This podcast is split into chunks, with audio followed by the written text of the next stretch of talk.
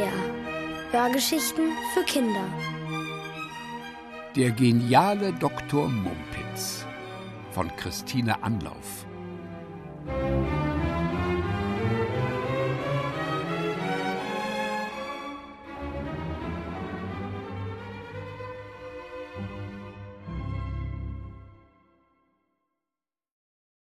Der singende Brunnen.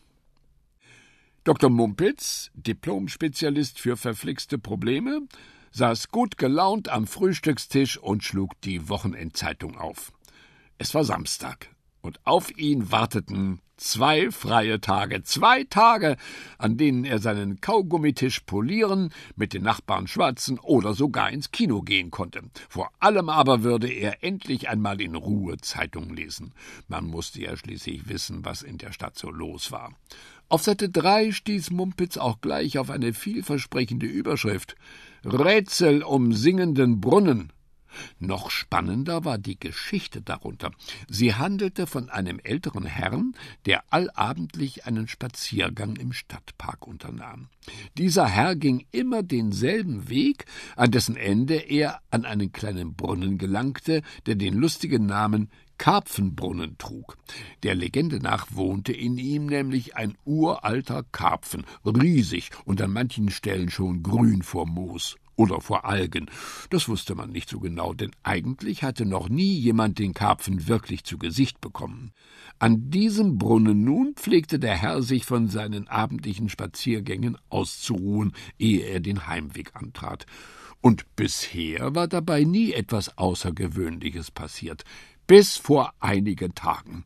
Der ältere Herr hatte wieder einmal auf dem Brunnenrand gesessen und die Beine baumeln lassen, als hinter ihm aus der Tiefe plötzlich eine leise Musik an sein Ohr gedrungen war.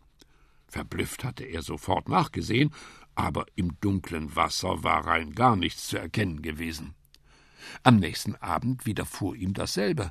Er saß auf dem Brunnenrand, aß einen Keks, und aus dem Brunnen stiegen seltsame, wenn auch sehr liebliche Töne auf, und am darauffolgenden Abend wieder, da hatte der Herr sich endlich berappelt und bei der Zeitung angerufen. Der Artikel schloss mit den Worten Sollte im Karpfenbrunnen etwa ein geheimnisvoller Musikant sitzen oder singt der Brunnen gar selbst, unsere Reporter werden diesem kniffligen Rätsel natürlich auf den Grund gehen und Ihnen Bericht erstatten. Dr. Mumpitz ließ die Zeitung sinken und trank einen Schluck Kaffee. Dann stand er auf, um sich einen Denkkaugummi zu holen. Wochenende hin oder her, er hatte Lust, über den verflixten Brunnen nachzudenken. Nachdem er jedoch ausführlich auf seinem Schreibtisch und in sämtlichen Taschen herumgewühlt hatte, stellte er fest, dass kein Kaugummi mehr da war. Gestern im Badezimmer des kleinen Moritz hatte er den letzten verbraucht. Es half nichts, er musste hinunter zum Zeitungsladen an der Ecke, wo es neben Zeitschriften und Rätselheften auch alle erdenklichen Sorten Süßigkeiten zu kaufen gab. Eilig warf Dr. Mumpitz sich die Jacke über, schlüpfte in seine Schuhe und stolperte wenige Minuten später unter dem Bimmeln der Türglocke in den Zeitungsladen. Er hatte vergessen, die Schnürsenkel zuzubinden. An der Kasse plauderte die Zeitungshändlerin gerade mit einer Kundin. Sie waren so in ihr Gespräch vertieft, dass sie Dr. Mumpitz Gruß gar nicht bemerkten. Ach, ich glaube kein Wort über diesen singenden Brunnen, sagte die Kundin eben. Wenn Sie meine Meinung hören wollen, ist der ältere Herr auf dem Brunnenrand einfach eingenickt und hat diese komische Musik geträumt. Dreimal hintereinander? zweifelte die Zeitungshändlerin. Warum nicht? Ich hatte auch schon mehrmals hintereinander denselben Traum. So etwas kommt vor.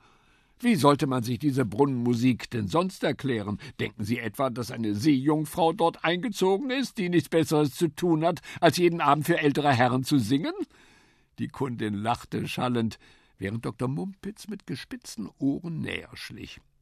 Nun, das nicht gerade, murmelte die Zeitungshändlerin, aber es könnte doch sein, dass jemand ein Radio in den Brunnen hat fallen lassen. Sehr richtig, mischte Mumpitz sich ein. Das wäre durchaus möglich, ebenso die Seejungfrau, obgleich es sich dann wohl eher um eine Brunnenjungfrau handeln dürfte. Die beiden Frauen sahen ihn verdutzt an. Dr. Mumpitz verbeugte sich. Wenn ich mich vorstellen darf, Dr. Mumpitz, Diplom-Spezialist für verflixte Probleme. Und jetzt hätte ich gern ein Päckchen Kaugummi, möglichst scharf, denn ich muss scharf nachdenken. Die Zeitungshändlerin reichte ihm ein Päckchen Pfefferminz-Kaugummi. Danke, sagte Dr. Mumpitz und bezahlte. Damit werde ich das Brunnenrätsel auf der Stelle lösen. Hoch erhobenen Hauptes stolzierte er aus dem Laden. Draußen schlug er den Weg zum Stadtpark ein. Dort hatten sich schon allerhand Neugierige um den Karpfenbrunnen versammelt.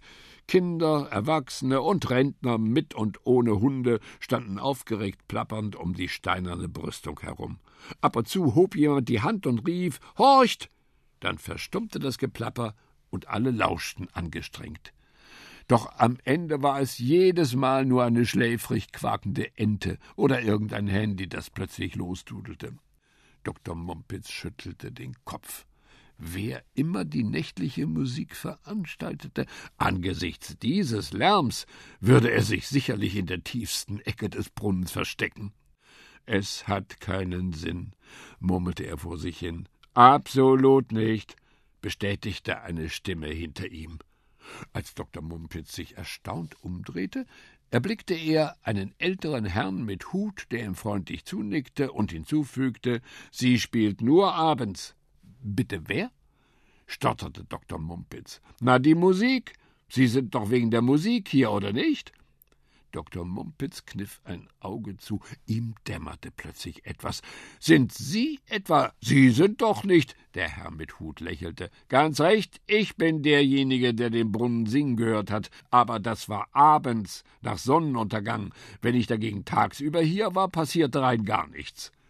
In Dr. Mumpitz kam Bewegung. Tatsächlich? Erzählen Sie mir alles. Ich bin nämlich Diplomspezialist für verflixte Probleme, müssen Sie wissen. Und ich habe beschlossen, das Rätsel dieses Brunnens zu lösen. Er nahm den älteren Herrn beim Ärmel und führte ihn vom Brunnen weg auf einen kleinen Pfad, der unter hohen Rosenstöcken entlang ging. Dort begann der Herr zu erzählen. Er redete und redete. Mit einem Wort, es wurde ein ausgedehnter Spaziergang. Dr. Mumpitz hörte aufmerksam zu. Nur manchmal unterbrach er seinen neuen Bekannten mit einer Frage, etwa Und Sie nehmen stets etwas zu essen mit? Ja, erwiderte der ältere Herr. Am Ende meines Spaziergangs bekomme ich leider meistens Hunger. Verstehe, sagte Dr. Mumpitz. Und wann spazieren Sie so für gewöhnlich? Wenn die Sonne untergeht, so gegen sieben, entgegnete der Herr.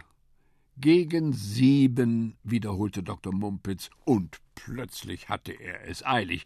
Haben Sie vielen Dank. Ich muss noch einiges erledigen, aber es sollte mich nicht wundern, wenn wir uns bald wiedersehen, mein Herr. Sehr bald, rief er, während er davonlief. Und bei sich dachte Dr. Mumpitz, wahrscheinlich schon heute Abend.